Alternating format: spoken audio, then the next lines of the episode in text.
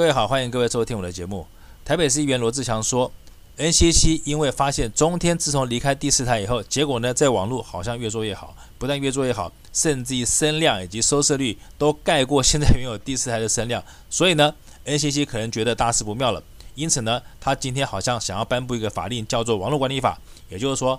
就算你中天不在第四台播放了，但是只要你在任何一个平台想要在骂政府、想要在批评民进党这个垃圾政府的时候，他就要伸出他的魔掌，管制所有网络上的言论。反正简而言之就是一句话了：民进党你要搞一言堂，你要搞独裁就对了啦。先说，因为有朋友问我说，假如民进党强推这个网络管理法的话，对我会不会有影响？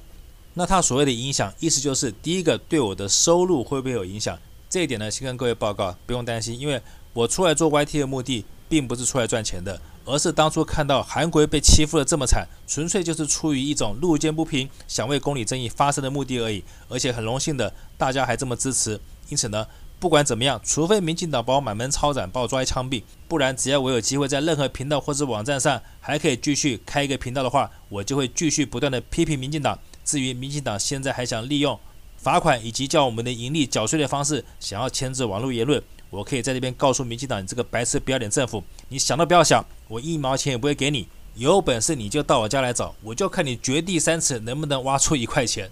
而且呢，我还真想看看，当民进党这个不要脸的下贱政府，他想透过这样的方式跟所有的网络工作者争夺他所得的时候，会不会招入网络工作者的反扑？大家千万不要觉得到时候民进党只会针对我们这些批评他的人，因为就民进党这种看到钱就六亲不认的下贱个性，他到时候假如在罚款上面获得很大利润以后，他就会实锤智慧，从此呢就会在这个方面跟所有不管是支持还是反对他的人，反正你只要没有势力、没有关系、没有背景，他就会一视同仁的用这样的办法向老百姓的口袋里面榨出他的财产，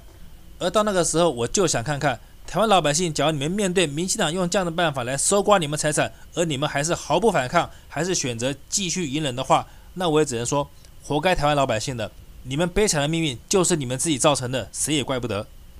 接着呢，就是对各位听众，你们的收视权益会不会有影响？因为假如我的网络被封了以后呢，你们可能就再也听不到我的声音。在这边呢，我要跟各位报告，你封我一个频道，我会一直开频道。除非你把 YT 赶出台湾，要不然 YT 就是我的首选。好，那要是民进党真的敢赶尽杀绝，连美国人都敢得罪，把 YT 踢出台湾的话，那没办法，我被逼得只好化虚拟为现实。我会考虑在适当的需求或适当的人或适当的时机，比如说在选举的时候，有哪一个反对民进党暴政的候选人，假如会因为我的现身帮你助选会对你有帮助的话，那就尽管告诉我，我一定会到现场亲自现身帮你加油。帮你助选，因为没办法嘛，我刚刚说过了嘛。本来我只想靠才华出来混，是民进党你逼着我靠脸嘛。当然，并不是说我露脸会有什么了不起，而是